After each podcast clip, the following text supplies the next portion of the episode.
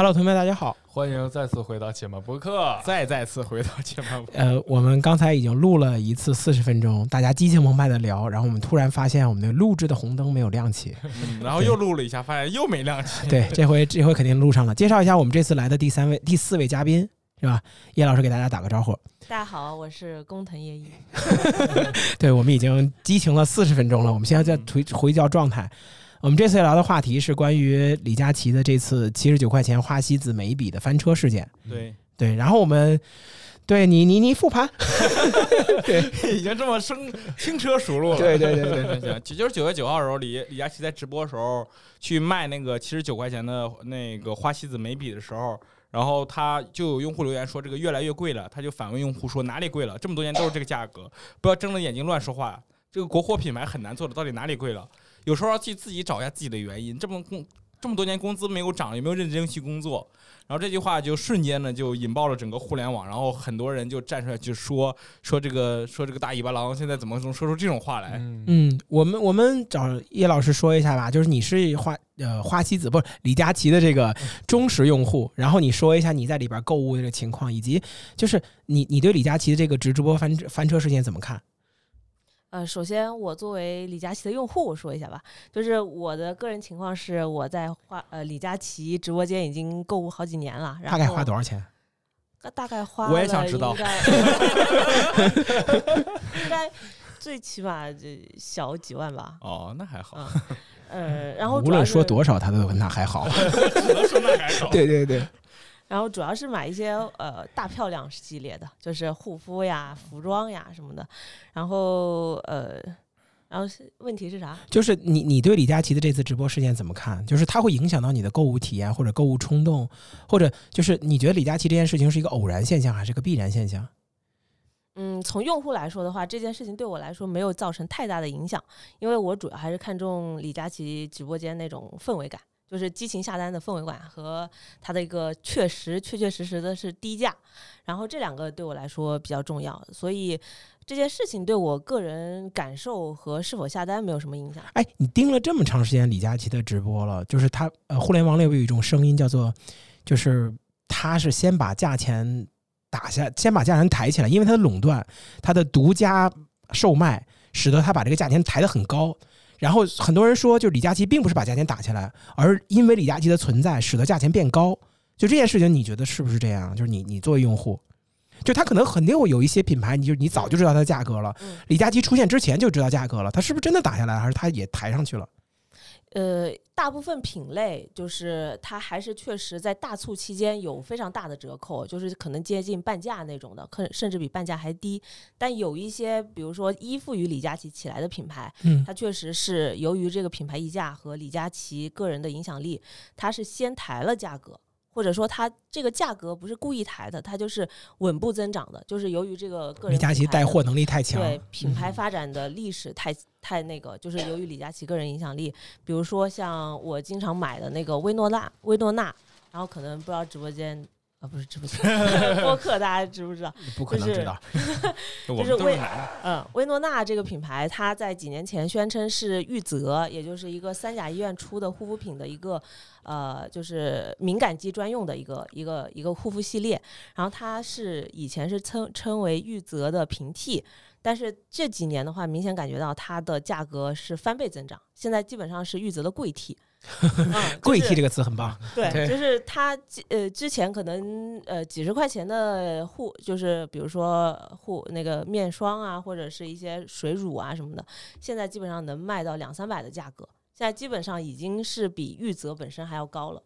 对，就这次那个华西子那眉笔，他们也看了，说是这个眉笔七十九块钱，返佣八百分之八十都给李佳琦，就是换句话说，如果没有李李佳李佳琦，能便宜百分之八十。也就是说，差不多十几块钱就可以了。眉笔差不多平平常价钱多少？就是你买的眉笔多少钱？就是十几块钱。眉笔还真的是价格差蛮多的，就是比如说植村秀，你用哪款？多？你用多少钱呢？我我纹眉，我不用眉笔。眉笔眉笔 一般就是相对怎么这个话题你这么有发言权？对我我我也是最近自从李佳琦出事以后，我也经常和那个白雪聊这个事情。对，就是就是他跟我普及的就是彩妆的这个事情，就是眉笔一般相对知名点的品牌，其实也才十几块、二十几块钱。就是七十几块钱的眉笔，有点确实是贵的有点离谱。但是我好像他们有有看，就是勒了个天天梯榜，然后作为国产品牌，这个花西子好像是在中等偏上的一个价格。还有更高的眉笔？有有有有那个植村秀和那个 Bobbi Brown 的眉笔，大概两百块钱一支啊。嗯嗯，是有贵的，而且确实也好用。他们说了，但是基本上眉笔的话，消费一般都是在二十到五十这个区间是最多的。嗯嗯。呃，但是那我我我想说一点，就是就是你们怎么看他被喷说贵这件事情？就是就是你就是这件事情，你觉得他被被骂冤枉不冤枉？其实你要我看的话，从性价比上来说，这玩意儿确实挺贵的。听他们说，而且有人说这个东西按克算比黄金都贵。对，每每一克，我总感觉眉笔就是一个有色儿的铅笔那种感觉。男的肯定都这么想，对对，没用过。对，但其实我觉得被喷到还真的可能跟花西子卖多少钱其实不太有太大关联性。我觉得可能被喷的原因是因为李佳这个话是由李佳琦来说的。就如果是嘎子来说的话，我觉得这话可能没 没有那么大的影响。就他就是其实他被喷。就是花旗子，就是我我我我特别同意很多这个观点，就是大家其实一直都在讨论这个七十九块钱的眉笔到底贵不贵，而事实上其实就是，呃，我挺同意李佳琦他如果这话其实怎么说吧，就是七十九块钱贵，你别买啊，对，就我爱定多少钱定多少钱。我记得在闲鱼上还有那种九百九十九块钱或九千九百九十九块钱的一个表，就是一个东西我就不卖，我就外挂着这个，你爱买不买，你可能不是我的受众。但是大家可能冲突的点其实来自于那句。就是这么多年，你的工资涨没涨？你的你的收入没有涨没涨？然后哪里贵了，一直都是这个价钱。那就这句话其实很伤人。多想想自己是不是自己不够努力？对对对对对，就就让人很难以接受，是吧？我去我买一个眉笔，我还得想想我是不是白天工作的不够努力。而且其实我觉得跟现在大环境也有关系。现在大环境现在确实感觉钱很难挣。你让我去反思我自己，我反我有什么错？我确实也很努力在工作。就是而而且这个话为什么从你的嘴里面说出来？李佳琦就是。因为大家都认为他是一个打工皇帝，一步一步，他是知道自己有多辛苦的。他早年上学的时候，两万块钱学费都交不起。他又又有人评论说：“你要不想想你妈当年交不起两万学费，是不是你你妈不够努力？”就就这种话，你知道吗？胡博怎么看这个生这个事情？就是首先，我觉得就是李佳琦，呃。骂他肯定是肯定是他不冤的，就是因为本身就是在他的这个在那个平台上，以他的身份去说出这个话，就不应该是他这个身份说的。嗯，另外呢，但是但是说回来啊，就是呃，他的出发点是没有错的，就是就比如说是他肯定当时想的，他是想为国货去。出头，他想他替国货说话，对对对对对，国货不容易，对那句话我们好像忽视，对对对对，所以所以，但是但是是因为是因为之所以现在激起这种千层浪千层浪的感觉，就是他是把很多这种就是现在大家的一些经济情况啊，然后努力不努力的问题啊，把这个事情直接就给就把底裤就给扒了。就是就是大家所认为的，说我我我努力，然后我想我想去去改善自己的生活，然后但是改变不了。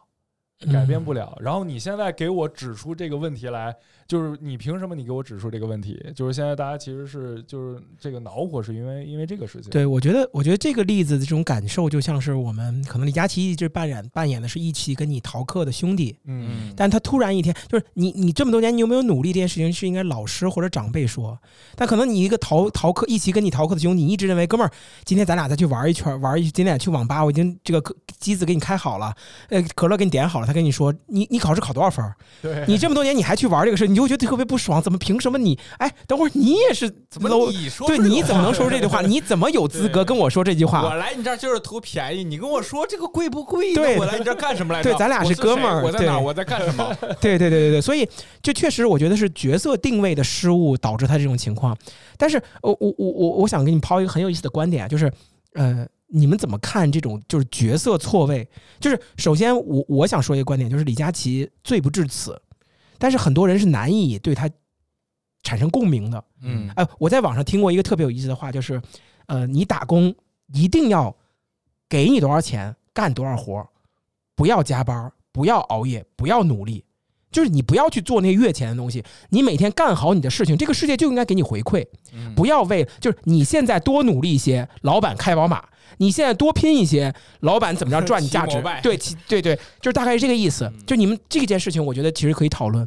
就包括其实，在互联网里边，很多人是没有共情能力的。你知道，当年我我想了这么一个很有意思的点，就是你怎么看这件事儿？就是你多努力，就是你干好你自己努力的事儿，这个世界给你回报。如果你多干了，属于你傻。嗯所以我觉得很多人他认为李佳琦的点就是他让我努力，是让我去干过我超额的东西，嗯才换取那个，那不公平啊！这个世界应该我有多少努力，有多少回馈。但李佳琦的观点是，你再多努力一些，你就可能会有更好的回馈。但这件事情，你知道有一个点是什么？就是我我曾经有一次在网上跟别人拜辩论这件事儿，我说，嗯、真的干多少钱拿多少东西吗？他说对呀、你给资本家干干那么多干嘛呀？是吧？你那是傻，你干多了以后这是不对的。然后当时我就想，你说如果这个角度换成公务员儿，比如说你在营业厅办办办事他按时下班走人了，你你你排了好长时间队，排到这儿了，还就到你了。你今天办一个活儿，人家按时、啊、不好意思，我下班了，走人了，是不是给多少钱干多少行？嗯你觉得这件事情值得嘉奖吗？他是人民的公仆，他是我的公仆，我是他老板。你觉得这件事情值得嘉奖、值得表扬吗？就是是不值得，对你肯定得气死，对吧？上新闻，我对你肯定得气死。但是你想过吗？这件事情就是我们角色一换，因为我们所有人都会说李佳琦是资本家，我们大家一起打掉打倒资本家，他是大富，我们一起打倒大富。我们我们我们不要跟老板怎么样怎么样。但是有一天突然你变成老板了以后，你就是那个老板。比如说举个例子，再举个例子啊，比如说我们是滴滴打车师司滴滴打车，那个滴滴打车师傅就到这儿停，可是前两步哎这就是落客点儿可是今天下雨了，两步到家你开进去，他不开我就到这儿停，我这是结束点我就停了。我赚你多少钱，我干多少活儿，你觉得这件事情可取吗？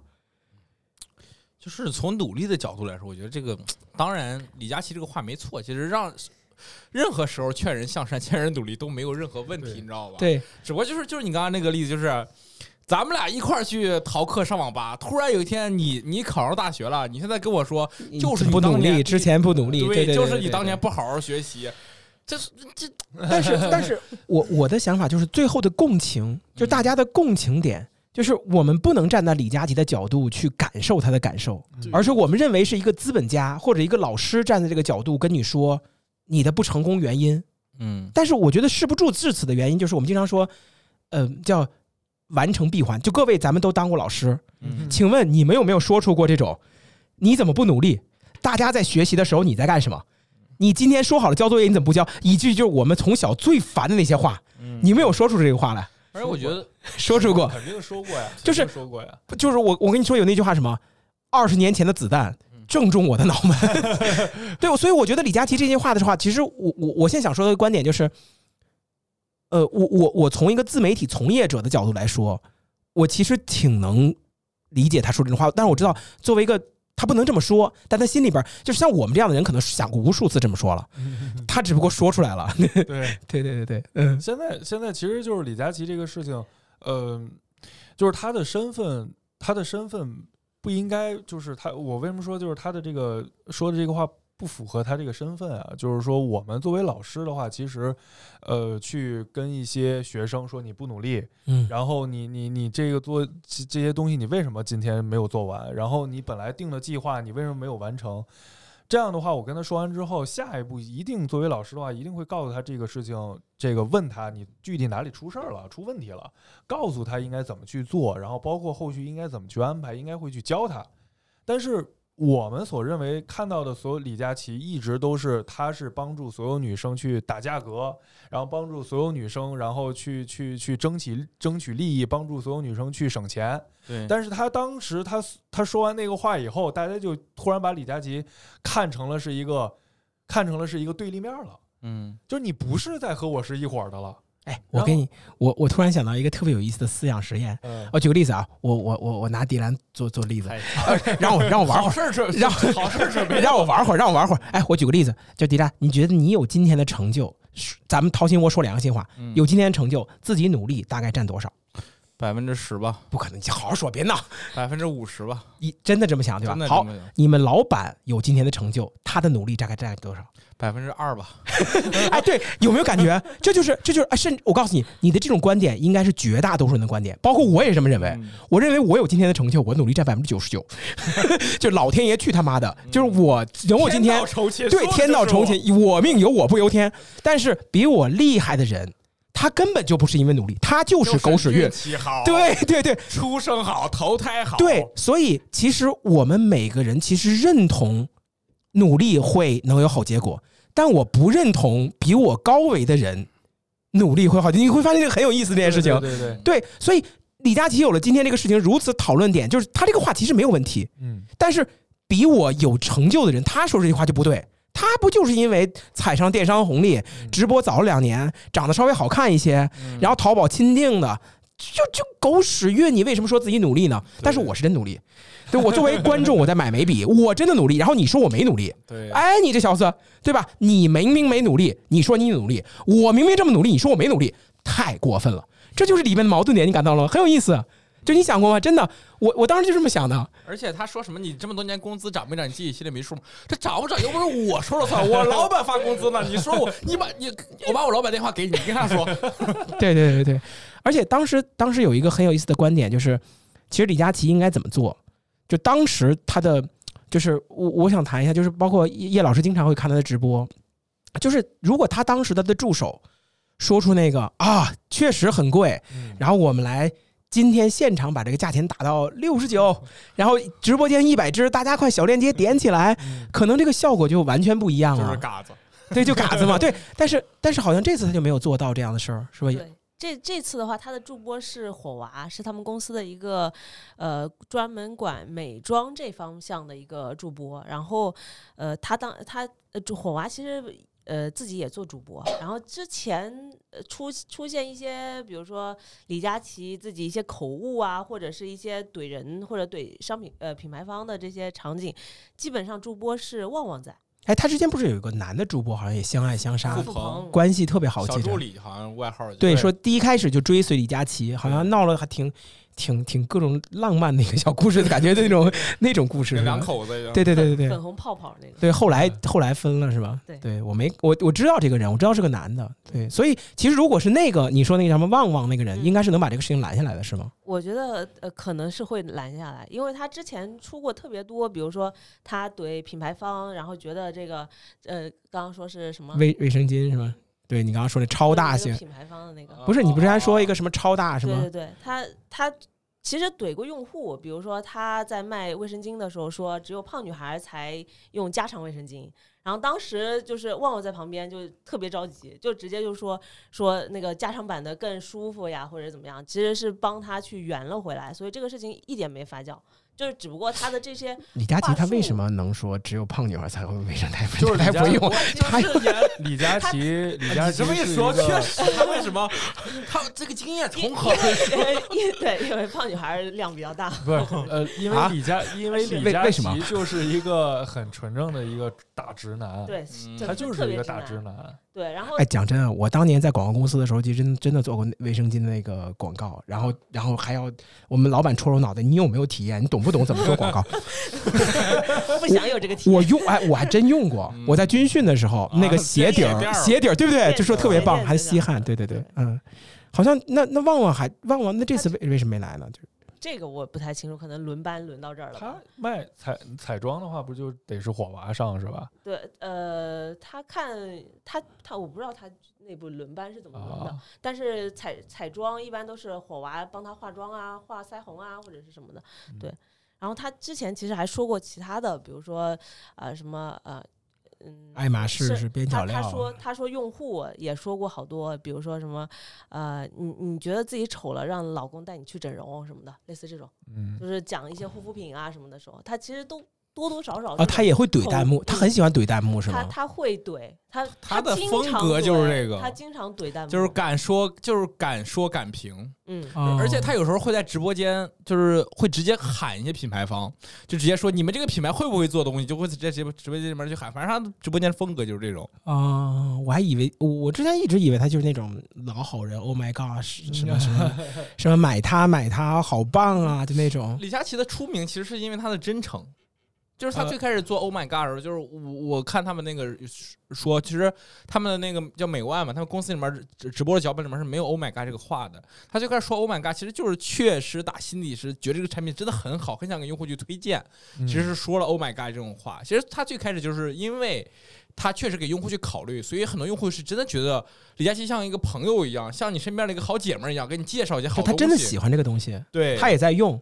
对，呃，他算不在用我就不知道。我说今天这个，我觉得他好像真的化妆，我认识认识，好像我我他看过好几次，他真的化妆。他他他一个男生男生，然后画画口红嘛，嗯然后要要比女生还好看。对对他他跟不是马云比赛嘛？对看谁马云也化妆吗？不是他跟马云比赛比赛带口红，涂口红，一分钟内好像一分钟内吧，谁啊涂的口红最最最多，就是不超过这个边框线，然后涂的又正什么的。还嗯拿这个然后他就赢过得得过个迪士尼，不是呸，他跟马云比那个什么饼呃，什么奖？你确定是那个马云吗是马云，Jack 是马吗？对对，那是但不这碾压赖皮嘛？呃，所以他之前一直口红一哥赢过马云，这个是他的那个 slogan。对，不是他之前一直任何一个女人不都能赢马云吗？但他是个男人。对呀，当然他是个男的呀。哦哦哦，对哦，李佳琦最开始出名的时候，就是他在柜台前，他会呃为了一些女顾客自己去画口红，然后让你看看是个上嘴的效果什么的，对。哦。就是顾客会感觉这个人真的很努力，很懂，他就是懂他不就是一个柜柜哥、柜姐、对柜柜卖柜台的那种导购员出身吗？对，对对对。然后呃之前他比较大家觉得比较真诚，是因为他从来不卖惨。嗯嗯，因为他涂口红其实经常会涂的，比如说嘴巴起皮呀、然后整个人状态什么的。然后他就觉得他他公众说过这句话，就是说大家不要觉得我特别辛苦。他嗯说保洁阿姨还得在冬天出去打扫呢，就是他就是觉得自己的辛苦是应该的，所以大家就觉得他特别的真诚。嗯嗯，没错啊。对，啊其实他今天说这个话也挺真诚的，对啊，就是呃，我我我想从一个观点给大家聊一聊，就是就是关于自媒体这件事情，我想聊聊一个观点，就是其实有的时候自媒体，呃，就是我们聊这个观点嘛，就是李佳琦的情感爆发，我觉得当时是这样的，就是哪里贵了哪里贵了这句话，其实作为一个主播到这儿就停了，嗯他后边又补了好多句，嗯这是应该急了，破防了。就是就是你们，咱们回想一下，各位，咱们都做过自媒体，有没有那种破防的经历或者破防的话？啊，这晚半夜睡不着觉。比如说，你还记得当时的话吗我？我之前跟个老头儿，还是不知道那人是啥，然后嗯我晚上我我发了一个视频，就是说自己做做刚开始做这行做这么多年，然后有一些经验想跟大家去分享什么的。嗯然后你一个小毛孩才几岁，你有什么经验？然后我就跟人家对着骂，然后骂了后面他有一句话特别让我生气，他说：“你看你就是年轻，我说一句你回一句。”哎呦，气得我太 就是就是你说也不是，不说也不是，你知道吗？就是要能顺着网线过去，我跟你说，真的。半夜三点，哎呦，当时气得我真的头疼。嗯，胡王呢有没有那种话？呃，刚有有有，刚开始刚开始开始做的时候是有的，啊就是现在已经调整好了吗？呃，现在好好很多，我已经做了八年了，照样。因为因为因为现在的去去跟这些跟这些就是就是就是认知认知不一样的这些网友去对喷这个事情，其实是在浪费我时间。就是因为大家就是最一开始的时候，我记得有一次，因为那个时候是录课嘛，就是录课，然后半夜四五点，我那个时候还在还在录课，然后那个就是说抽根烟啊，然后或者休息一会儿的时候，打开手机，正好打开那个抖音的评论区，就看见有一个人发了，说是因为我那会儿是准，就是把我很多之前的一些面试视频，然后重新给这个包装，然后说发给咱们同学去互相学习一下，然后这样嗯。看看我是怎么面试的。嗯。我发到网上，然后发到 B 站，发到抖音，然后就就就我本来的初衷就是大家互相学习、互相讨论的。然后紧接着有一个网友说：“哎，你这个作品集是怎么就是做的？用户能用吗？”然后怎么样怎么样的？然后那个你这是作品集吗？你作品集不应该长这个样子。然后一顿在那儿那个那个发了巨长一段话，然后我紧接着直接就那个拉黑屏蔽不没有没有没有没有，然不后我可能拉黑，拉黑属于示弱。对对对对对经验之谈。对，我才跟你说，对，然后我当时直接就以一个视频回复的方式，然后拍了一个拍了一个视频，我就嗯当时我视频我这么跟他说，我哎我说这样，我说我的作品集长这个样子，包括我学生作品集长这个样子，我发出来了，我最后的结果就是人家拿到了一个四十万年薪。我说你要不然你要不服，你把你作品集发出来，把啊，你的把你的现在你你的薪资你发发出来，咱们比一比吧，咱们可以比一比。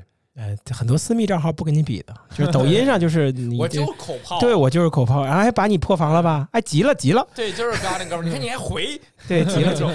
呃，我我在网上其实碰到过很多类似于这种说法，就是其实就是就是认知差。我想说的一点就是，首先说李佳琦他这么说这个话，我认为他真的是这么想，就是七十九块钱每笔对于他来说，我觉得是真的不贵。嗯，事实上，我觉得七百九十块钱对于他来说也不贵，七千九、七万九、七十九万，我觉得对他来说都不贵直。播一天两百零八万嘛，五五百五百万零八五百万五百五百五百零万，五百五百多万，七就是七七百九十万，对，有点贵啊。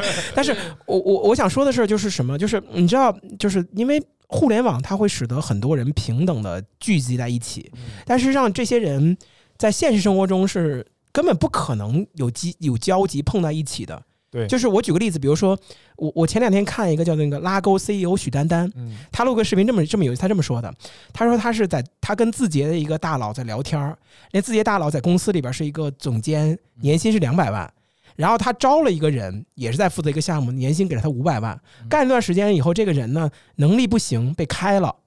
然后这个人开了，就是这个人原来是从腾讯出来的，后来跳到阿里，然后又现在又跳走了。跳走了以后，这个人又找了一份五百万的工作，然后他那两百万的朋友就会说：“你看我能力比他强这么多，但是呢，他走了以后，他又找了一份五百万。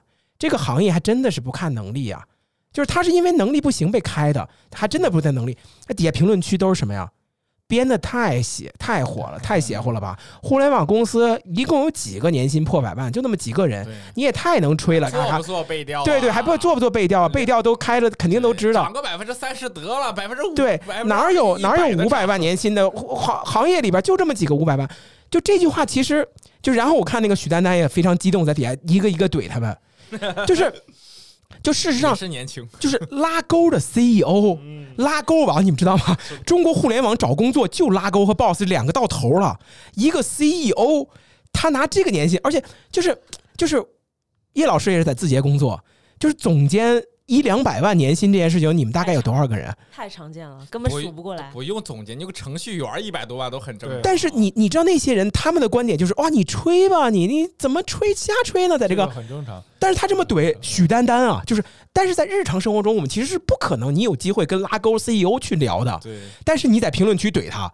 他就会说我没有编啊，这是真的。人家说哈就是吹的，嗯，以至于我们其实也碰到很多这样的事儿。是的。我说我学生出去以后七十万年薪、八十万年薪、九十万年薪，现在坐的对面，迪兰也好，叶老师也好，五六十万、六六七十万年薪，他们就是不信。但是互联网就是他们认为我的工作，然后他们会跟你说什么？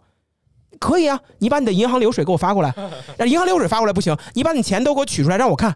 哎，为什么啊？假了吧？被识破了吧？你把你的 offer 拿出来，你把你身份证信息拿出来，你把你公司岗位的截图拿出来，你拿出来了以后，哎，不敢拿，不敢拿假了。我说，那你把你的身份证让我看看，那为什么呀？我又没吹啊！他站那个角度啊，其实就你好无敌了。之之前之前看过一个那个清华大学社会学系的系主任嗯分享了一个观点，就是其实这个就是他说的那个主题是为什么现在的互联网会存在网暴啊啊、其实我们现在讨论其实也类似嘛，这个问题对吧？嗯互相争吵，其实就是他说的这么一个事儿，就是现在嗯，现在在中国十四亿人当中，只有一个亿人人才坐过飞机，有四亿人才正经交过我知道那个理论了。呃对对，然后就是就是会造成一个什么问题？就是大部分的中国人都是关系社会，就是我周围我的认知来源于我的父母，嗯，我的认知来源于我的朋友，嗯就到这儿了，就是再往外的认知没有了。我我所有的信息全部就是这就是这几个人，所以他能看到的高度，他能能能能提高自己的认知，他他他他自己是不会去主动的去出击，去要去了解，跟他说什么他就认为是什么，然后反而会造成就是突然有一个没有看到过的，就是他不在他认知里边的这个信息，他就会觉得和我的观点不一样，我就要而且去这种信，而且这种的碰撞会使得很多的人，就是就这种观点的碰撞，其实我觉得不光是咱们站的观点，并不是那些买不起七十九块钱眉笔的人，而是。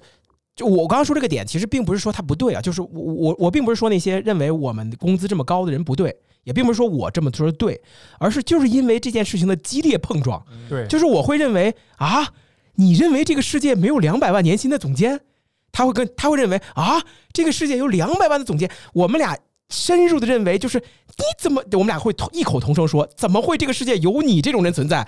然后以至于当时绷不住了，因为我拿着麦克风，李佳琦在当时就会觉得怎么会认为贵，对。方会觉得怎么不贵，两个人啪就蹦了，然后李佳琦拿着麦克风，他就会吐槽工资涨没涨过，又没有努力，对，就是激动的，所以其其实就是一说这个，就是就刚才呃，就比如说，因为说到那个交税的那个问题，嗯。我也有的时候我也不理解，就是我之前在月课，我好家伙，我一个月光交税交一万多，嗯。然后再加上那个五险一金，我我光交这些，我一个月交一万三四，嗯。然后然后但是你说有人不不不交税，这个怎么可能？嗯对对对但但是你如如果真的去了解一下，就可能是真的会呃，除了会可能是有一些社会群体他在这个呃拿低保啊，然后或者怎么样，但是但是变相的其实是什么？变相我我了解更多的是他真正的那些那些就是有有资产有有什么，他们其实会。变相的把这些他们的资产变成一种不用交税的形式，对嗯贷款啊什么的负债啊，对对，对对对我知道。所以，就其实这件事情，我觉得李佳琦的破防，它是一个自媒体从业者的一个普遍现象。就是你你去看那个视频，我我还我不是为李佳琦洗啊，但是我非常理解，就是我我想说的就是这一点，就是。呃，我我觉得迪兰不是我，我们两个，咱俩咱俩一起播过。我觉得你的素质其实，尤其是在上上直播的时候，你的素质非常高。但是我上直播的时候素质非常的低，就是大家好，对你，你能不能想到，就是就是咱俩一块儿去播，如果出现这个弹幕，我一定上去喷，你能想象吗？那我得想办法摁着。对你肯定摁着，嗯，先不说了，先不说了，对对，回头再就是就是直播的时候，这件事情那个弹幕一直在刷，一直在刷，而李佳琦的观点就是，其实他的观点真没，就是。网上真的有些人很烦人的，你知道，他就是，比如说我举个例子，我见过很多那些女的直播间，就是很多人用非常污秽的话就在直播间去刷他，他也不投礼物，也不是你的粉丝，然后你你又没办法屏蔽他，他就是哎呀，你这么大老远播，一定是出来卖的，什么什么什么什么，他就这么刷这些事情，他可能没什么事儿，他可能不知道是个什么样的什么样的心情，他就在刷这个东西，就是李佳琦心里肯定这么想，就是啊。你觉得贵，你别买啊！嗯定价有的贵，有的低，对吧？你你你不能说你到你到你到那个什么，你到便利蜂，你到你到七幺幺，你去骂啊！依云水九块钱一瓶，你也太贵了！你们便利蜂什么啊？就你你不能这么干！你到爱马仕门口，你到你到 LV 门口说一条丝巾八千块钱，你就在门口，你们也太贵了，怎么能这么贵？这是你会觉得这是疯了，但是在现实生活中。但在网上他就这么说，李佳琦看可能这个人刷了好多遍，或者几个人一起刷，他真的就撑不住了。就你完全可以不买嘛，你干嘛？但是很多没有做过自媒体的，可能就是我们站在一个旁旁观者的角度说：“哎呀，你卖着你别生气嘛，这有什么好生气的？人家说他吐槽一个贵，你怎么就还嘴了呢？是不是？哎，但是你真的做过自媒体？”反正你们这种有素质的做自媒体的，可能我要直播间这么说，我肯定怼我我我我我不止一次在直播间怼他们了。所以其实这次事儿出来后，就李佳琦的微博底下好多人评论说，不行你就先找个心理咨询师吧，感觉你这个最近状态是有问题，情绪上是需要调节的。对，好像真的配喷的。对他，他可能确实是李佳琦当时 确实是没控制住。就按理说的话，他已经播了这么长时间了，一定这种话见了很多了。嗯，但是可能因为确实是可能当天便秘，可能还 对什么什么问题？对，可能是工作呀什么的。顺便，我我我我想讲一个点啊，就是我想讲一个点，这个点呢，其实就是就是我我想谈往前谈一件事，李佳琦的压力来自于什么？就是李佳琦说过这么一句话，说，呃，我我其实现在已经完全可以不播了，嗯就是因为很多姐妹想见到我，我再来播。这句话，你们认为他是真心的吗？我觉得这可能他比前一句话还要真心。嗯，嗯、你们怎么看这句话？他可能确实觉得七十九眉笔可能有点贵，他可能当时为了品牌放弃考虑，但这句话绝对是真心，因为以他的身价来说，他现在完全可以就是不用那么辛苦的去播，就坐在幕后去、嗯去操盘整个美万公司就好，让那些直播主播往主播去挨前上个去播就好了。对对。对但是他为什么要播呢？这个里边，我想跟你们就给大家分享一些，就关于财富自由这件事情。就是我我我一直说过一句话，就是就是我们什么时候才会自由？挣多少钱才会自由？不是有个公式吗？说你挣够多少钱？六千万北京好像是而复利正好够你每天每年的花销。六千万，啊存到银六千万，行六千万。六千万，我北京是六千万我，上次听的好像是百万级别的，一点到这儿涨了吧？六千万就是，然后更更标准的价钱是一点一点五亿，然后操，但是其实你知道，就是我我想说一点，就包括你看啊，就包括其实咱们在咱们在不同阶层，就比如说我比你有钱，嗯就是你我我包括跟纸巾也好，跟你也好，你经常会都会跟我这么跟我说，泡泡，如果我有你这么多的钱，如果有你现在这些生意，我早就不干了，嗯我早就全世界玩了。就这种话的，我觉我觉得是特别的真心。但是就或者你会认为我有你这么多的钱，我生活得多快乐，就是但是其实是啊，有车有房，对，但是你知道，在李佳琦的观点，他为什么压力这么大？就其实他真的不自由。他这句话说的可能不是为了陪观众，嗯而是为了陪团队。就是他其实是六月份的时候已经下去过一段了，但是他直播间是断崖式的往下降。对，所以他这次出来，其实更多是他也想放个假。但是财富怎么自由？财富永远不会自由。我挣多少钱，我都被裹挟在这里边，永远需要挣钱。因为你就是咱们那天说什么呀？说像罗永浩，他完全不用还钱，他就就自己的钱已经完全可以够活了，但他还要出来讲刘强东一夜白头，为什么？他有太多的信他的人，就是哎呀，你看你上一次做创造了奇迹，你现在给我也创造了奇迹，你再带我一把。所以他现在出来的时候，他真的有那句怨言，就是我呀，就是来这儿陪你们的，你们还这么骂我，嗯他心里委屈啊，真的是委屈，真这么想。但是我们的可能观点哈，这句话你就吹牛逼吧，你就是想出来赚钱。对。但是这不是我逼你，对但是两百零八万是我我五百多万是我508是我每天非要往钱包里塞是吧？对对，你倒不出来，不出来饿死你。但是大家可能真的不知道他的苦衷，他对于他来说可能就不是钱这件事儿了。所以我特别能理解他的压力，嗯，就是他的他也不想出来讲。现在团队这么大，他你走到后面，其实有时候就不是你一个人的个人意志能够决定的一些事儿。其实你像今年，他大可以从那儿就歇影是吧？就此淡出舞台，然后让出来，他 还要出来，其赵本山那对样，对对对他。还要出来，其实就是资本上的需求或者各各方面的需要，团队上的需要，还是他需要坚持。就是即使他现在钱很多了，但是还是不会给他机会去花这些钱。嗯，哎，我我问一下，迪拉，你之前也创过业，你就有没有创业的时候会有那种突然之间的暴走，想撂挑子这种状态？有啊，我之前撂挑子不就是因为受不了了，想撂挑子吗？早就撂了。对你，你你知道，你知道给我的感觉就是，我我在我创业的整个这十几年之中，我差不多每一两个月就想撂挑子一次。嗯，就是就是，我觉得李佳琦也是这种，就这种状态，他他的买不起不买，滚，大家烂摊子不干了。为什么全靠我？为什么我给你打价钱？为什么我在这播播着为了让你们看我，然后你在这受这受这冤枉气？对，就很多人很多人觉得创业肯定是比上班是要容易的。你要创业你自己当老板嘛，想干啥干啥。就是创业，我感觉上班挺好的。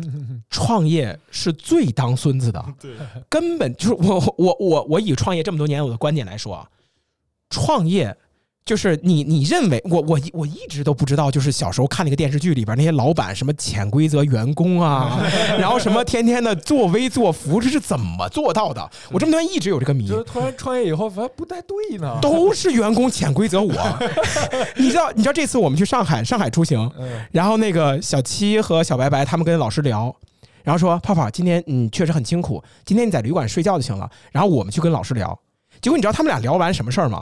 说达成了一个课，要在学校里边讲 PS。然后我说咱们这个团队谁会讲 PS？你呀、你呀 我说哦哦，原来不让我去的原因是你别听，太血腥了。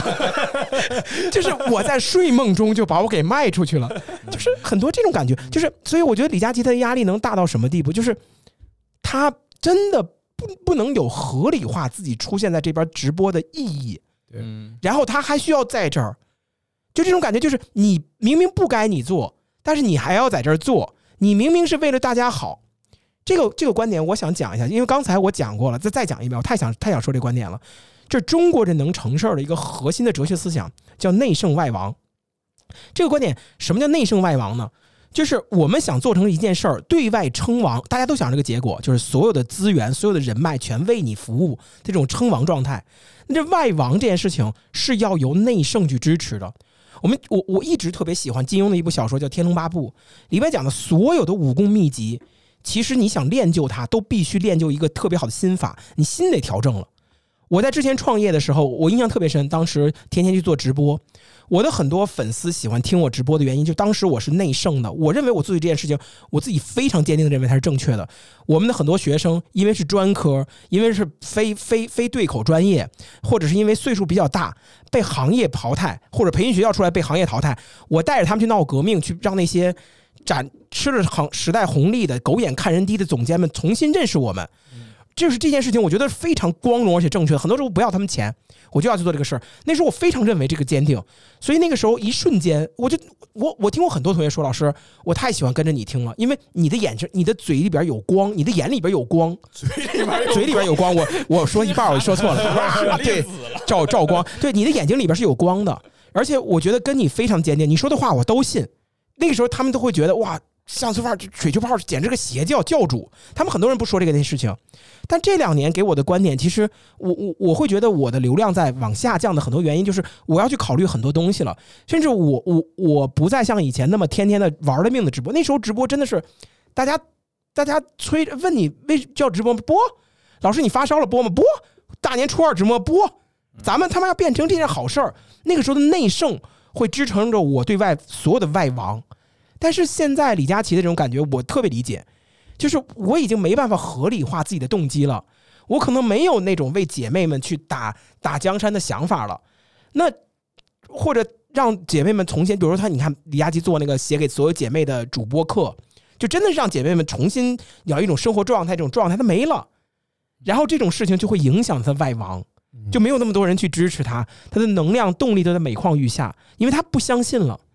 嗯，就这个事情是挺可怕的事情，就是我们觉得就是自己的，所以你会发现中国的很多哲学很有意思，就是你的内心多么的坚定，你对外才能多么多么的好。嗯，对。其实我觉得李佳琦，他他是什么呀？他是嗯，他其实做什么事情都还相对来说确实是很认真。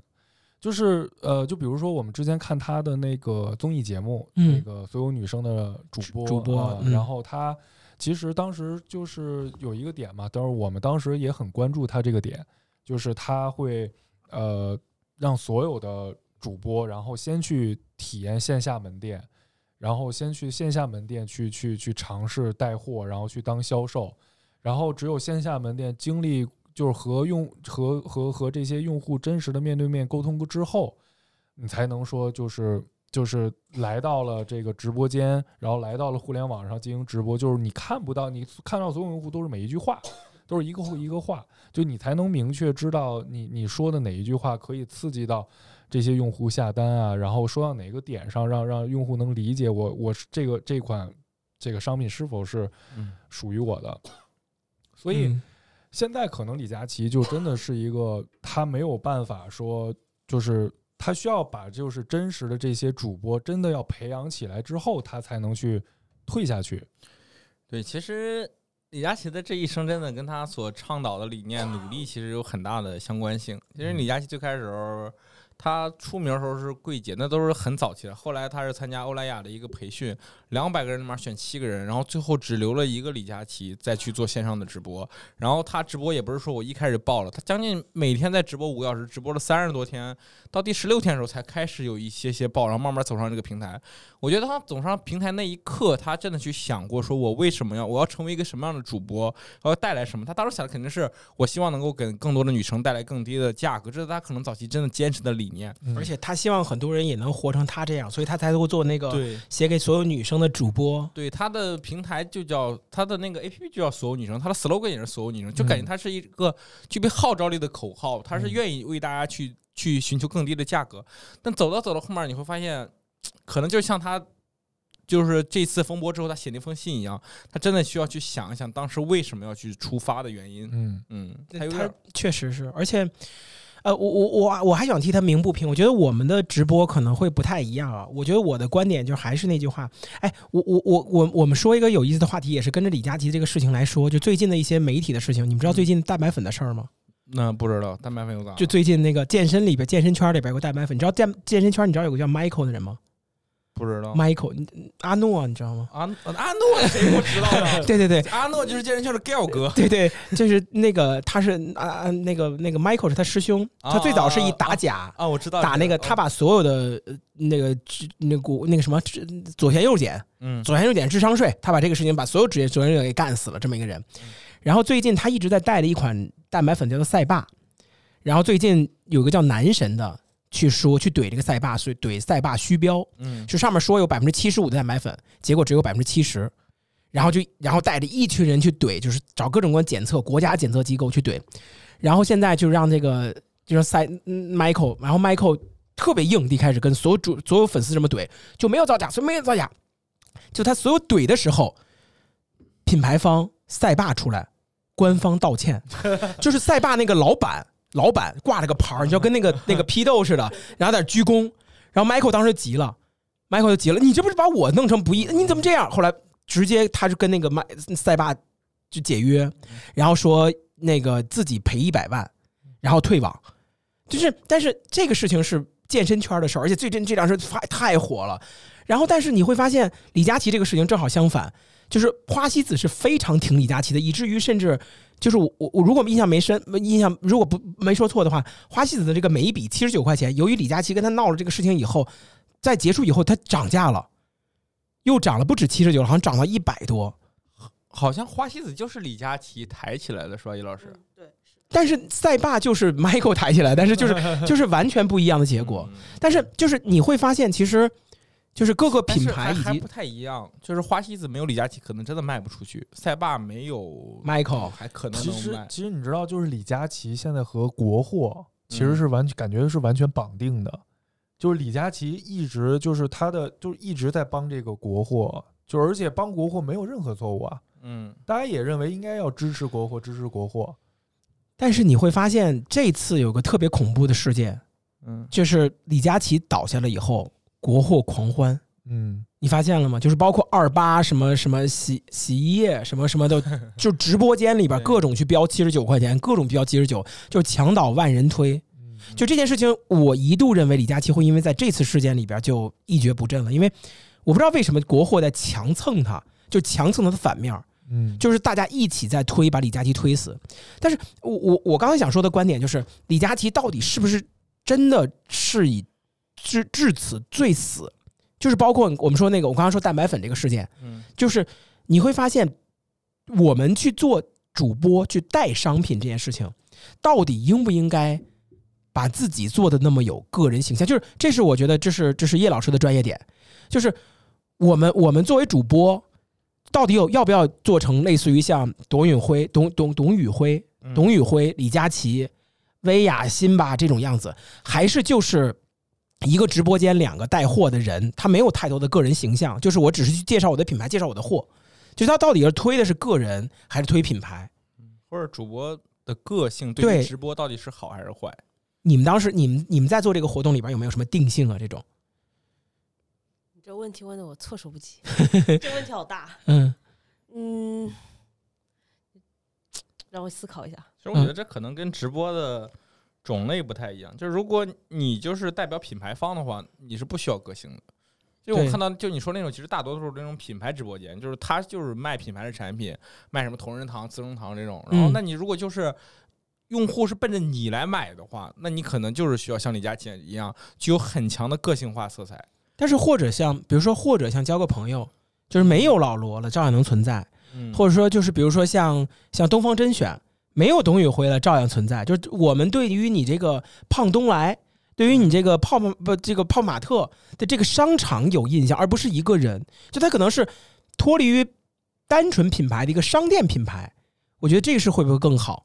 就而不是说就是李佳琦这件事情，就李佳琦的直播间，而是应该是东方甄选的直播间，或者是他们的美万直播间。对对对对对对，我觉得会不会这样会更好？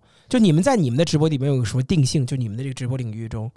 但是我觉得这也是个阶段性吧，嗯，最后的未来，嗯，阶阶段性的发展，就是如果这个主播的个人能力够强，然后而且我说一件事情，就是你刚刚说的那董宇辉的事情，就是 他之所以爆，他其实是一个平台的黑盒，就是其实抖音自己也不知道他为什么会爆，因为他那个形式存在在抖音直播间已经。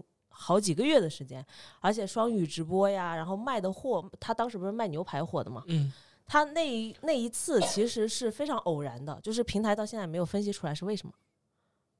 这个事情是我们内部一直在讨论，但是没没有分析出来任何的一个规律。就他当时是那一天的流量突然之间就呃涌涌进来很多人，并且在同个商品、同个话术和他双语直播间的同一个形式底下。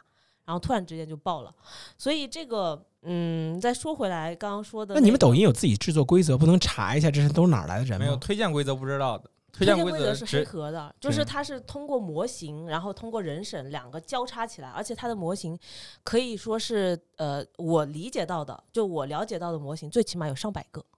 就上百个模型一起作用于这个直播间，然后再经过人审去把这个直播间推出来，所以不可能知道它到底在哪一个环节上跟其他的有什么不同。对，所以这个这就是所谓的天选之子，命运的齿轮。对，甚至于说，就是董宇辉这个直播间，他在之前就是因为抖音电商它有对于这个直播间的一个打分，以及说它有个标准，它在我们之前就那天报之前，对我们来说都是一个低值直播间。就是第一就不行的，对，都是一个呃，就是如果可以说，我们肯定是不会给特别多的一些推流，或者如果人工给的话，人工是不会给他的。人工给的话，我们是不会给到他，就是在质量方面的一个推流，因为呃，就是直播间在对内的标准里面会看他在。讲这个商品决策信息点的多少？他比如说他在大大米，一般我们认为的好的直播间是，他针对这个商品去，比如说讲包装啊，讲这个米的成分啊，然后讲这个种植技巧啊什么的，他不讲，他讲对对对，讲是粒粒皆辛苦，他都是人工粪，对他讲的是，比如说你大米会引起你的什么思乡情绪，这个是没有办法通过审核标准去确定的一个非常。呃，体感化的一个东西，没法成为标准的，对，是是没有办法成为标准，所以它是在呃爆了之后，然后经过我们的复盘，然后发现这个直播间确实对于用户的呃一些体感或者是一些 GPM 呃点击率什么的是有提升，所以我们把它单独把它作为一个我们优质直播间的标准囊括进来。哦，单独人在给这种东西再做一个审核，在之前的时候只是机器能判断这是好东西。对，在之前我们标准里面是没有这一块的，所以可以说是董宇辉。或者是东方甄选改变了我们抖音平台的一个标准。对我，我，我，我，我的意思就是说，比如说像李佳琦这样的不确定性的人，因为他的爱恨太太分明，大家会非常明确的恨李佳琦的一句话，也会特别喜欢的爱他的一句话。我觉得是不是有这种？趋势以后就是我们不用去真本人了，就去做类似于东方甄选的，就是整个我我觉得刚刚叶老师说这个案例就很好。其实反过头来说，也就可能说是没有董宇辉，可能也就没有现在的东方甄选。就其实还是一个人的事情。对，就是因为董宇辉他坚持在做一件反平台、反所有东西，他在做自己。就你刚刚说那叫什么那什么词来着？嗯，就是按照他的初心去做内圣外王。对，内圣外王，他在做着他内圣的东西，他在持续去讲他觉得应该告诉大家的东西以后。持续的持续做下去，开始有一些的反馈以后，然后才形成了东方甄选。但是新东方老师好多都有这样能力，对，这也是他可以量化，或者这这这也是后来为什么现在新东方所有成为新成为一种标配，标配就是因为这样。所以我其实觉得最开始就是因为一个主播的个性带动了一个品牌。其实李佳琦这个现在其实改名叫美万，我觉得其实影响可能就是 IP 传播上会会差一点，因为李佳琦的 IP 会大于那个美万。我也是这次才知道他那公司叫美万。但他就叫李佳琦，其实 IP 可能会更好，但是他直播间他现在其实露脸也很少，但直播间的风格还是李佳琦那套风格，嗯，就是一个主播定性了一套风格，包括交个朋友也是，你去了后，现在有点走味了，反正之前其实就是老罗在和老罗不在，他的那套话术和表达方法，你感觉都一样，嗯。对，所以我觉得这个是，也就刚刚说的是一个阶段，就是你得先把影响力打出去，让大家知道，然后你再形成这一套规则之后，呃，继续去，比如说剥离你的话术呀，然后把这个形成你的一个画风标准化，然后然后再应用到其他的主播的身上去。就是我我我我我所担心的点就是李佳琦现在这件事情，我认为他会对他的直播间造成不可回溯的风险。而如果他倒了以后，那么这个直播间也就就换句话或者或者换句话说，就是可能资本会抛弃李佳琦。那如果把李佳琦抛抛去了以后，他整个的直播团队可能以后就不太好了。对，就是其实这个这也是说到另外，就是为什么这一次这个风波闹这么大。其实刚才说了，李佳琦之前这种口无遮拦的事儿，其实不是一次两次了。他，不光怼观众，有时候怼怼品牌方，有时候怼明星，就是反正各种新闻都闹过。为什么这一次这个新闻这么大？我觉得一个是跟这件事儿跟他的人设起了很强的冲击性，导致用户。的群体受受众面很大，所以其实舆论起来的很快。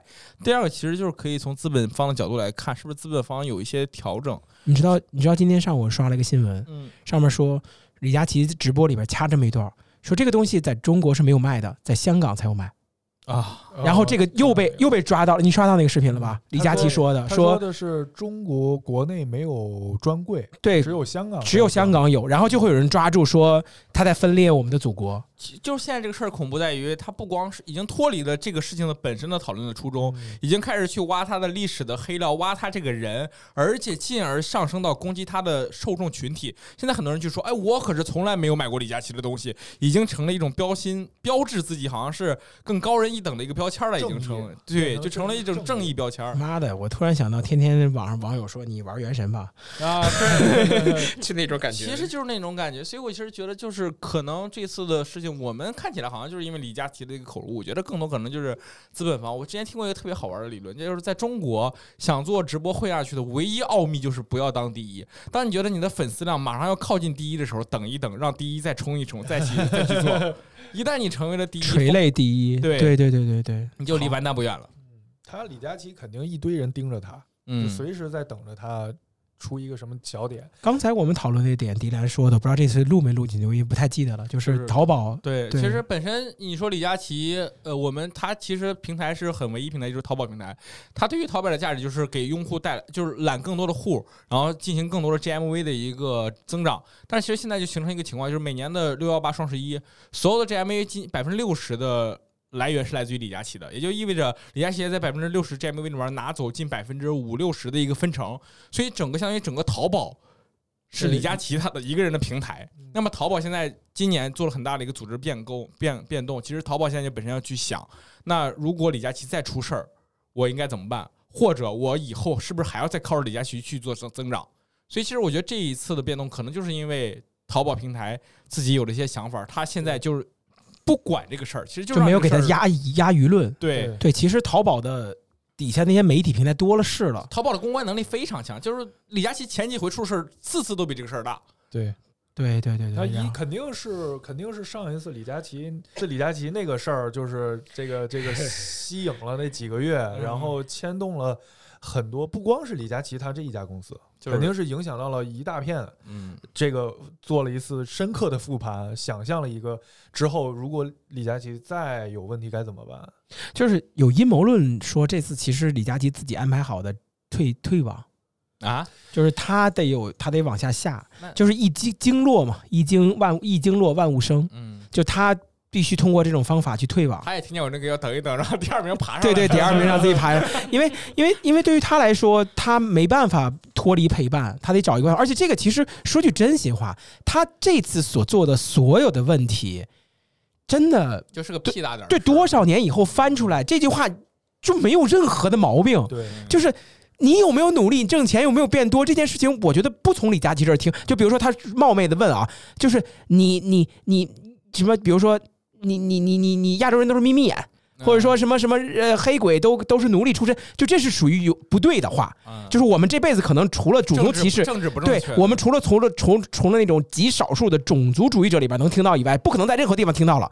而李佳琦所说这句话，我觉得不从李佳琦这儿听，我每天听到无数次。对 对，父母、女朋友，对对对，其实他太太。太正常了，对吧？而且其实你就想换个人，比如说罗永浩说这事儿，可能就太正常了。不是光罗永浩，就门口的，就门口的嘎子说这事儿我都认识。对，就任何一个人，甚至春晚上台的时候，就是白岩松出来这句话，他不也说类似的话吗？经常不会吧？不会吧？难道你们真的希望房价什么？对，他也说这样话，但是他就没有被。调到这么大，所以我觉得这件事情如此被他抬到这么大的时候，我认为并不是某一些群众对于他这说的话的一些完全不可谅解。就是你知道，很多明星被封杀，因为他们说了真的很过分的话，比如说对待我们的国家、对待我们的民族、对待我们的人种、对待我们的文化的一些致命的抨击。而李佳琦说这句话的，这简直就是，事实上我觉得。就朋友或者不是朋友，就是我们说这句话来，任何情况下说出这话来，我觉得不至于能推到，甚至我都不觉得他能火成这样，就 有点羡慕，你知道吗？出圈现在对，甚至所以我觉得一定是资本对于这件事情的一个取舍跟判断，他想把它干掉，或者是淘宝想把它干掉，就一争一经落万物生，然后让你在这次赶在双十一之前，李佳琦对于淘宝的历史任务基本上可以说告一段落了，他对于淘宝。就是说，把淘宝直播带起来，他已经做到了。对，现在好像淘宝直播也并不行了吧？现在也还行，其实各个直播间也在做。淘宝淘宝直播现在面对的群体更多都是父母那一辈儿，嗯，会更多一些。就是反正我是觉得，他对于淘宝的历史阶段性任务已经没那么重要了。所以其实大家资本市场，我真的是我有一种隐隐隐隐的观点，就是大家其实对他的抨击。你知道还有一种观点，就是我觉得特别特别不好的，就是很多人在网上去吐槽这件事情。这件事情我会觉得就略有些恶心。就是我我其实挺讨厌，对我我其实挺讨厌蔡徐坤的啊。然后 我我也挺讨厌吴亦凡的。然后我也挺讨厌我我我我不喜欢李佳琦。我不喜欢李佳琦的原因是什么？因为他火，因为他赚钱，因为他年轻，因为他帅。对。但是很多人其实就是你知道李佳琦出这个大瓜出来以后，我也倾向于在网上去批评他，去谩骂他。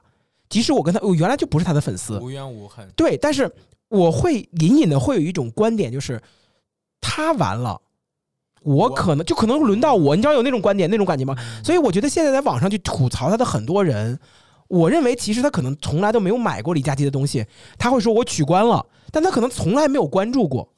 你知道，就是你知道 Michael 出，我还说刚刚大白粉那事件，他不说要赔所有的粉丝一百万吗？然后很多人就会放那个截图，那我买了你赔我。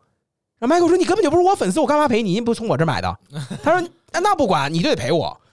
就是，然后你你你说赔你不赔，你找品牌方赔去，那不行，你说赔了，就是就真的，我觉得这些人好恶心啊！就是包括我在内，我也觉得我很恶心。就是我我真的隐隐的感觉，就是那种感觉叫。就现在的压力，使得我们阶级之间，嗯，就有很强的仇恨，你知道吗？就是我会觉得这种大富大贵的人，他具有原罪。他如果出了事儿，是不会有。你可以去看 B 站，去看抖音，没有任何一个人，就是包括举个例子啊，比如说你可以看到叶老师其实是说实话是挺感李佳琦的恩的，因为他真的帮他打打下来价钱，帮我们家省好多钱，省省了很多钱，但是。几乎就没有人替李佳琦说话，起码博主没有一个。李佳琦的粉丝，甚至李佳琦的粉丝都不再替李佳琦说话。对，就是你会发现，真的是墙倒吧，就是我包括你举个例子，就比如说，呃，我我就比如说吴亦凡，比如说蔡徐坤，他们塌房了以后，你就会发现，网上几乎就没有一个粉丝或者他的人去替他说话，就哪怕他的，我我觉得好好奇怪啊。我觉得其实也不一定是没有。只不过我搜过，可能就是不是你搜一下，可能就是公关的力量。以我的搜商，以我的搜商，播放量为十的那种。不不，就是这个事儿，就是其实很多时候我们的我们所谓的支持，它都是小范围支持，就是朋友圈、微信群，很少人能把它放到一个。平台去支持，放到平台支持，其实都是媒体了。而且，其实媒体都是有自己的那种嗅觉的。这次李佳琦这个事儿闹得这么大，其实大家都知道，都就是为什么你会发现这两天越来越多李佳琦的黑料出来了，就是大家嗅嗅到这个人现在要完蛋了。我现在去踩一脚，我觉得恶心嘛，往上爬，所以我觉得恶心嘛，就是而且干嘛呀？大部分的人都是有一种从众心态，你知道吧？就是就是，我觉得是这样，就是吃瓜。呃，对，就是你既然我本来确实很支持他。但是所有人都在说他不好，我怎么我怎么办？我我我我去，我跟你说，我跟你说，就这句话，我这么多年了，我就气死我了。就是 N 多人是，你看网上都在骂你，一定是你不对。好多人在我的评论区留言，我说我一个视频七万多的，那那那个视频四万多的赞，为人家不骂别人就骂？对，为什么别人骂？我说你看，你骂我这条评论里边有七十九个赞，我这个视频里边有二点一万个赞。七十九个人骂我，二点一万个人赞同我，他怎么能就是那么多人骂你？他说不对呀，你就知道有这人骂你就一定是你的问题。就是我我我我我我我我我特我特别感觉的一点就是，就真的没有人在这个时候，我我我其实还是那句话，我讨厌李佳琦，因为我觉得还是那句话，他长得帅，他年轻，他赚大钱。你就是羡慕，对我羡慕，但是。我真的在去复盘这件事情的时候，我会觉得李佳琦这件事情，从互联网营销的角度，他是很多人粉丝的狂欢，粉丝会很多人去给他定一个标榜标榜，甚至很多不是他的粉丝站在这个角度说，你作为李佳琦，你就不能狂，你不能对我的人生指指点点。这就是前两天我不知道你们知道那个什么，就是 Lisa 那个疯马秀，嗯，你知道网上有个特别有意思的评论这么说的：一个泰国人在韩国组了个乐队，去法国演了个脱衣舞，让中国的粉丝急了。你还是泰国人吗？是泰国，对，是，对，一个泰国人去韩国的组合去法国拍了一个脱衣舞秀，让中国的粉丝急了。但是很多人就会这么说：“那我们取关了。”嗯，你关呗。你你好像没有正式关过啊，人家在国内好像就没。就是我们会用我们的道德标准去要求一个这种这种，然后对他进行无限的批斗。而事实上，如果你真的站在李佳琦这个角度，我会觉得，就是我我我先说今天的观点啊，我讨厌李佳琦，但是我觉得这件事他没错。我也觉得，我也不理解，就还是还是那句话，叫事不至此，全网拿他做调侃做的这个事情，而你你你工作有没有努力？你这件事情，无论他说这句话，我觉得他并不是，并不是针对全市场的调侃，而是是针对当时一直给他刷七十九块钱那个人调侃。当然，你把它放在任何一个角度这么去认看这句话，就包括我们说孤立出一句话，你都能给他做出无限的解释，这是我们说的文字狱嘛？但是。放到全网去抨击这么一个主播，而且他事实上真做了很多事儿，就包括帮很多女生去打价钱，去做全什么女女生主播的这个直播间，他没有卖课，他完全可以卖他自己直播间那个课。我觉得作为一个教学工作者，我觉得好羡慕这个课他卖了，我肯定买。对，因为他是成功案例嘛，但是他没有做，他真的把这个东西去免费教出来，做一个综艺节目给大家看，而且用了投了很多钱，我觉得真的还不错。但是没有人替他说话，甚至。占了他便宜，学了他主播这些事情，他那些带那些小小主播们，可能是在他的默许下，不要不要替我说话，但是也都没有，甚至在他很多他哭着道歉出来这个道歉里边，会有人说叫鳄鱼的眼泪，嗯，你就是该踩上一万只脚，你这些主播就该死，你们凭什么赚那么多钱？我看过底下有一个评论底下说去查他税，去查他税，去查他税，刷了一篇大概几百个字，就去查他税，去查他税，去查他税，就是要干死他，干死他，干死他！我天哪，我真的觉得。就是恶意到一定程度了，你没看过那些评论吗？底下就是激动的不行。也有人在说说你要共情李佳琦，就是你要理解他。就有人就站在你的角度说，他其实就是针对当时那几个人，不是说大众。只不过这句话放出来，感觉是对着所有人。但就有人去说，共情两百呃五百多万一天挣挣一天挣五百多万人，你见不见啊？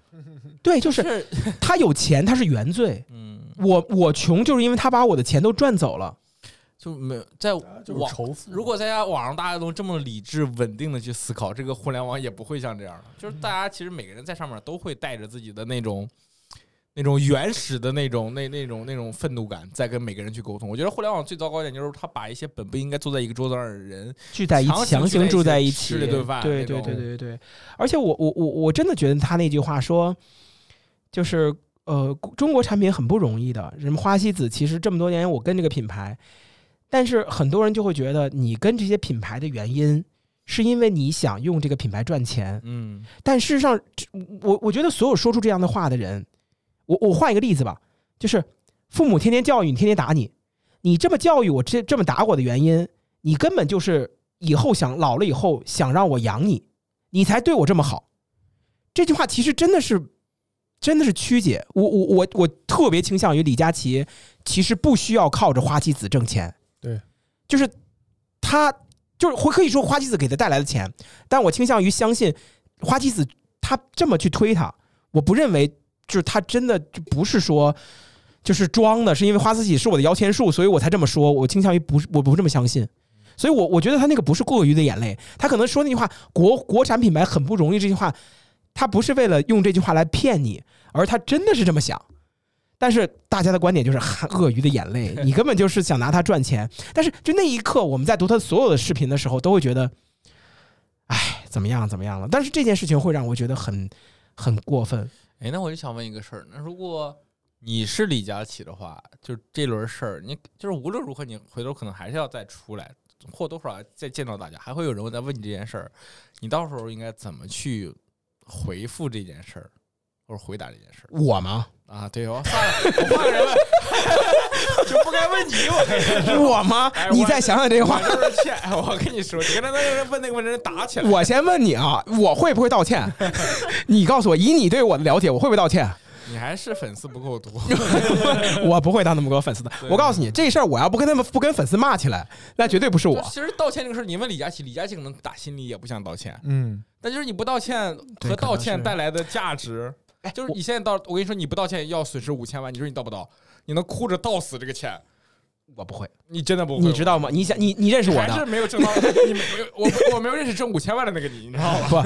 不？我挣了五千万，你应该知道我，就是你知道我的性格。这种情况下，我觉得我没错，我就算身无分文了，我也不道歉，这是我的，就是我活着的原因。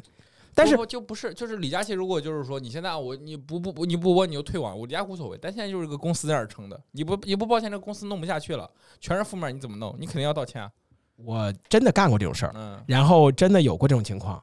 然后我在当时的情况是在那个学校，那个领导嗯，找另外一个领导给我写了一份道歉信，然后摁着我上去签了个字儿，嗯然后我也没读。然后这是道歉处理了，我因为我当时怼一个学生怼急了，怼那学生都要自杀了，然后，然后我就是那个意思，我就说你你自己不努力是吗？就差不多这种事儿。然后，但是我我不道歉，因为我觉得我没说错。跟当年的罗永浩一样，对对对对在那儿怼。对，但是我我我我说回来这，我说回来这个观点，就是你你问这个事情，其实我也想过，就是李佳琦的这次哭，包括呃，我们再说前两天那个周淑怡那个事儿，嗯，就是他跟某 rapper 某某 rapper，就是你觉得还是那句话，我想听你的观点，你会去道这个歉吗？或者或者说换句话说，你觉得你做李佳琦这样同款的这个事情，你真的觉得做错了吗？然后你会去出来道歉吗？嗯，你要我我可能会道歉，会哭？吗？我哭不知道，我这人不咋爱哭。对 李佳琦也不爱哭我我说一下我为什么要道歉。嗯其实你要问我这个事儿嘛，我可能当时从我的角度来说，我就是骂那个人，我无所谓。我觉得我当时这个状态是对的，但我觉得我这句话说出来后，伤害了很多我的粉丝。我其实是有必要去让粉丝去澄清或证明这件事儿。我要跟大家解释，我我不是这个意思，或者我还是希望能够通过道歉，然后告诉大家这件事儿它本来的样子是怎样的。就是你们曲解我了。其实我对这倒这倒这倒这么说来话，对啊，而且你也那我也不会你也得给粉丝一个台阶下呀。对啊就是你不道歉，他就没有办法有理由原谅你，然后去你这里买东西。嗯，对，就可能很多人会有这种心态。啊，你们这些人不要过来劝我，我确实有一定道理啊，确有一定，但是，那你我还是觉得很委屈嘛，就是你委屈是你自己的事儿嘛，但你要考虑的事情就不光是你自己，就是当你成为这么对公司的老大，对。其实你的脸其实很多时候并不是，就你可以认为自己是你员，的脸，对，可能是个演员，嗯，对，就是罗永浩最开始那会儿做锤子手机时候胡说八道，每天在微博上，后来公司为了公司的发展把微博回收了，就不给他用了，所以公司就发展的还好一点。哎，确实 确实，但是说服了，但是其实你嗯。对对确实，但是。我估计我可能我我不一定会道歉，但我肯定不是那么强硬了。就是如果你们在旁边，就比如说我替泡泡老师道个歉，我不会说你他妈疯了，你敢！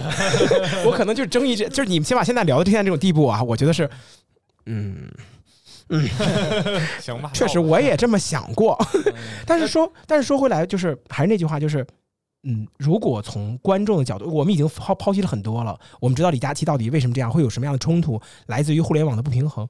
但是从关注的角度，我们从真正最最激动的观众角度，你觉得哪句话真的冒犯你了？或者说，比如这句话，大家讨讨喊讨喊点，真的有冒犯到你吗？就我从我反正就可能是那个。这个这么多年到底涨不涨工资，你自己心里没数吗？这个事儿，其实我觉得是有有被冒犯到。有被冒犯到？对，因为有时候就是我在公司里边，就是你有时候真的不是你努不努力，就他好像就是你不涨工资是因为不够努力。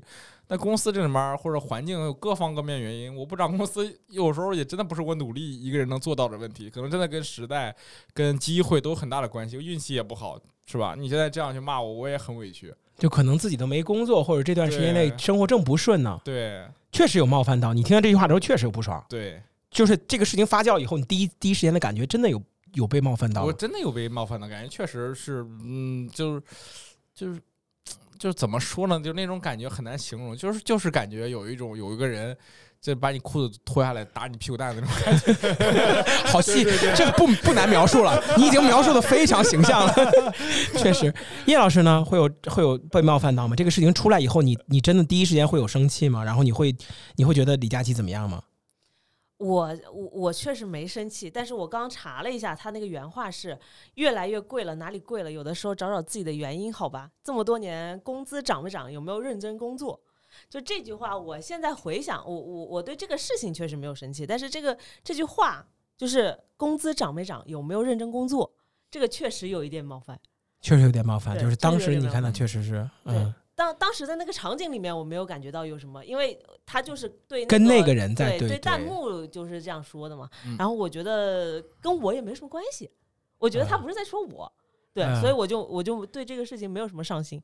然后现在看回想过来单把这句话摘单独拉出来有点他就。是如果他就是一个截图，我没有前因后果，没有当时的氛围，这个嗯，确实嗯是有一定确实有道德冒犯的。对，那胡波呢？没有啊，没有，没有。你心好大。内心强大的人，你心好大我反而会觉得，我当时第一反应，我这呃好厉害，敢这么说，好贱啊，好棒啊！我当时我我当时会会会，你有 S M 倾向，我 你等我挣更多钱，我来把这个面子争回来，是吗？可以，可以，我心里面会有一点小小兴奋激。动啊。有这种感觉，你知道吧？啊，啊，我我哎，确实是，但是无论如何，咱们刚绕我我其实还好，我这么多年对钱我不知道挣多少钱，所以我工资涨没涨我是老板，所以其实就是那可能跟你们两个人不挣工资有关系，就你们没有觉得工资这事儿不不不不不。呃，我我我会对我我就是确实这个这个观点最大的问题就是他没有他无论如何说不到我，对。因为我不吃工资，对，所以我我会我会觉得没有冒犯。嗯。但是呃，就这句话，其实说实话，就是呃，我我我事实上我会觉得，他作为一个主播，我说真心话，就是李佳琦，他最大的问题就在于是一个主播，他又想保持真我，又想去又想去怎么样，这是不可能做到的。他一定要选一个角色，他这件他这个他这个雷早晚会爆出来的。嗯，就是他想说，我告诉你，率性主播这个时候他应该回什么？其实有嫌贵，你别买啊！那这么说我都不觉得冒犯，对，就是就是就是，你别就别嫌贵别买，就是他，但是这句话更更糟糕因为这不是这句话都不糟糕，我会我会脑里面会想啊，我是买得起的，不是说我。他现在跟你说你工资涨不涨，我是不涨工资的那个人。不不不不不不不不，这句话会对品，你知道这句话会怎么着？会对品牌嗯，造成不可磨灭的影响。它就相当于就是在认贵了，承认贵，对，这是不行的，这是这是这是销售里边的大忌。就他不能，他肯定第一时间想说这个，他不能，我要转一个话题，就做这个东西，它不贵，嗯，你说错了。还有一个，我我听过一个特别有意思的人，就是叫什么？就是那个那个天天去吵架那个人，就是不是不是那个什么中国不是中国好声音叫什么呃叫什么？天天教人吵架那个那个那个那个詹詹詹詹青什么那个什么就是詹青云詹青詹青云那叫什么吵架那个那叫这节奇葩说奇葩说对奇葩说里边有一个天天叫人吵架，人不是这辩论节目，好吧，好吧，无所谓。反正那个节目里边有一个人专门开了一个叫黄黄黄黄执黄志忠黄执忠开了一个情商课。你要是不，要不你跳过这个部分讲吧。对不起，我一直想证明我其实看过很多东西。他说过一个点，就是如果你去如何正确的去回这个东西，就你不要把这个东西的缺点就直接说这个东西缺点，你要说成本。怎么说呢？比如说举个例子，比如说我想买学区房，哎，学区房怎么这么贵？你不要说它不贵，你不要跟着他去讨论缺点，然后你要跟他讨论这呃就是学区房，这就是你能买到学区房的最好的价钱了。学区房都是这么贵，它是成本。你一个人他可以去，他可以去不要缺点，但他不能不要成本，不要成本是耍流氓。所以说这个观点，七十九块钱每笔，你可以去介绍它的好，你可以去说它之所以这么贵的原因，你可以跟他说这个东西不一样的点。他如果更有耐心的话，应该是这样，而他不应该就摁着这个确实贵，或者说嗯它不贵，或者说你才觉得它贵，你不要去摁着贵猛挑，你要你要说别的事儿。其实就是一种责任转嫁。嗯，对，问题在于这这不是消费者的责任，这可能是品牌方的责任，但你也不能直接说是品牌方的责任，你得回归到比如说供应链，比如不不不不不不，你就不要谈责任了，嗯你就谈这是一个成本，这是这是我们能有这么好体验的原因。对，我们有更好的地方你，可以说就是这个，你看这个运用起来比什么，呃，也不能说比谁谁好，反正它用起来会更加自然什么的，其实就能把这个贵这件事儿能消解掉。他会知道哦，原来是值这个价格的，他会想这个七十九和它的功能是有一定嗯关联性的。而这件事情是一个销销售人员的最简单的基本功，他绝对练就，他没有耐心了，嗯他没有说出这些，这是最基本的一个技能，他不，他绝对会，但他没有这么做的原因是他没有耐心了。所以从这个角度来觉，我会觉得他冒犯我了。是因为他就想气我，虽然他这没气到我，就是就是明明明确确，你根本就这件事情，你可以用任何的方法让我舒服，嗯。但是你专门找了一个方法去弄我，而这件事情就是不是你的日常发挥。对他是因为要怼你才对，虽然你没有怼到我，但是你怼我的动作让我生气了。就这是说实话，这是我的感受，就是他真的知道该如何能够避免这个东西发生，这是基本功啊，这是我这种外行我都会的基本功，但他说出来了，所以我会觉得就这句话往前倒几年，我觉得都不太可能会从李佳琦的嘴里说出来，可能就是嗯大家现在就是觉得他飘了嘛，挣钱多了，我觉得可能真的就是他对于他的工作懈怠了，他不再那么的重视或者尊重自己的工作了。最后我们我们在想唠最后一点嘛，最后一个观点，我们也聊了好久了。我们加上之前聊那个东西，这个好家伙两个多小时了。我们我最后再唠一点，就是李佳琦的这个事情给我们呃罗翔老师做了一个复盘，他在说的就是很多人特别这个世界特别怕很多人真的努力起来，呃，并且他是踩了时代的风口和时代的红利，他会认为时代的红利不重要，而自己的努力重要。这件事情其实，在我们的我们的工作中也会有有这样情况。比如说，我们我我跟迪兰之前我们碰到那些我我傻逼总监是吧？我我真的碰到很多 UI 圈傻逼总监，他们特别喜欢说一件事情，就是总监，对对对，不光那个太多了，就很多傻逼总监，很多傻逼总监，就是那些人，就是他们会去说这些学生他们为什么为什为什么要去改简历，嗯为什么要去套模板，嗯，为什么要去改学历？你拿你的工作拿出来说不就好了？对啊，对他，他不会知道现在的竞争环境有多么恶劣，他不会知道我是专科，我连一点面试的机会都没有。他会认为我们在跟学生教那件事情，说，哎，我我我跟你讲个特别，这这这你肯定知道，就当年你知道这李佳琦这个事情让我想到当年一个事儿，你知道当年咱们许许阳在做了一个事儿，就是做那 Sketch 盗版软件，嗯然后再教学生们做用盗版软件，然后有一个人就是那个。我不想说那个人，就是后来去苹果公司上班那个人，他就站着说：“他说啊他写帖子骂说，居然像素范儿教别人用盗版软件，这太不要脸了。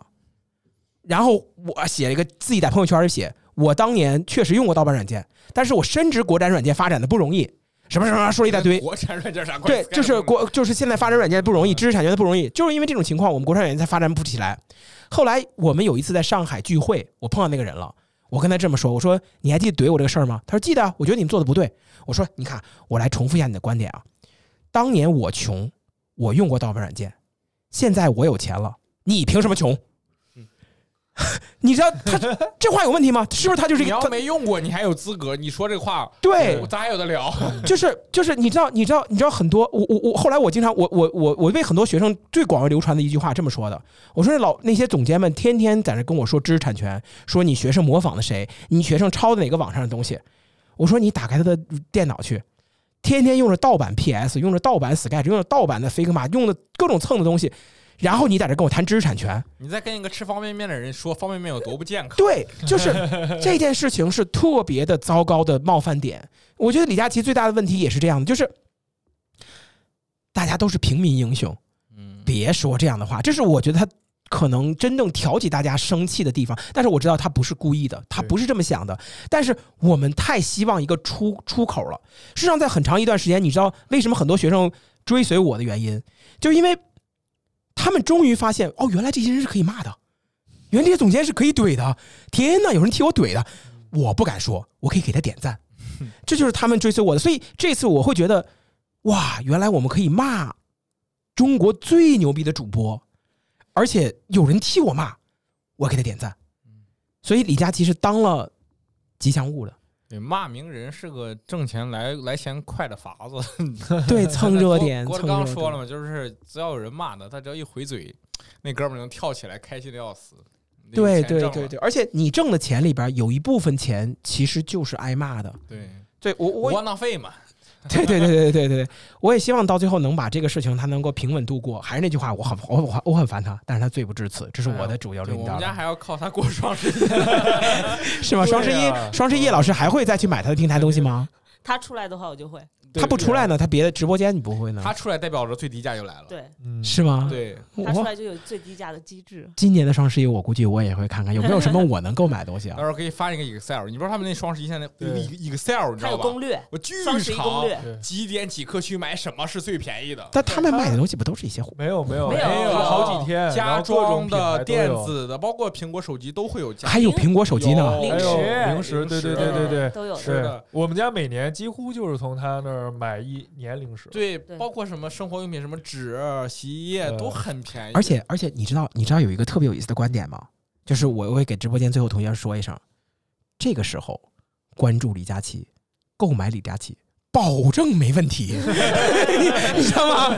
你明白吧？它是可能是最好的品牌，最大的低价。就你不觉得吗？是啊，这个时候他肯所有人全网都在关注他，都在盯着他。这个时候就像我们之前说的蛋白粉，这个时候买最棒了，如履薄冰，保证没问题。最后我们唠一点，我觉得这个这个事情，我们可能说说我们自己的观点，然后评评论区的小伙伴，我也想听听你们到底觉得有没有他被冒犯，有没有冒犯你，以及你怎么看这个事件。然后希望同学们能在评论区跟我们互动，然后留言，好吧？还有更多你们想让我们聊的话题。也也会评论区留言，我们已经有两期没有读评论，下期我们会一块儿去把一块儿合并读一下，一块儿读一下，所以大家可以在本期的评论底下去做一些留言。好的，那本期节目就到此为止，同学们，拜拜。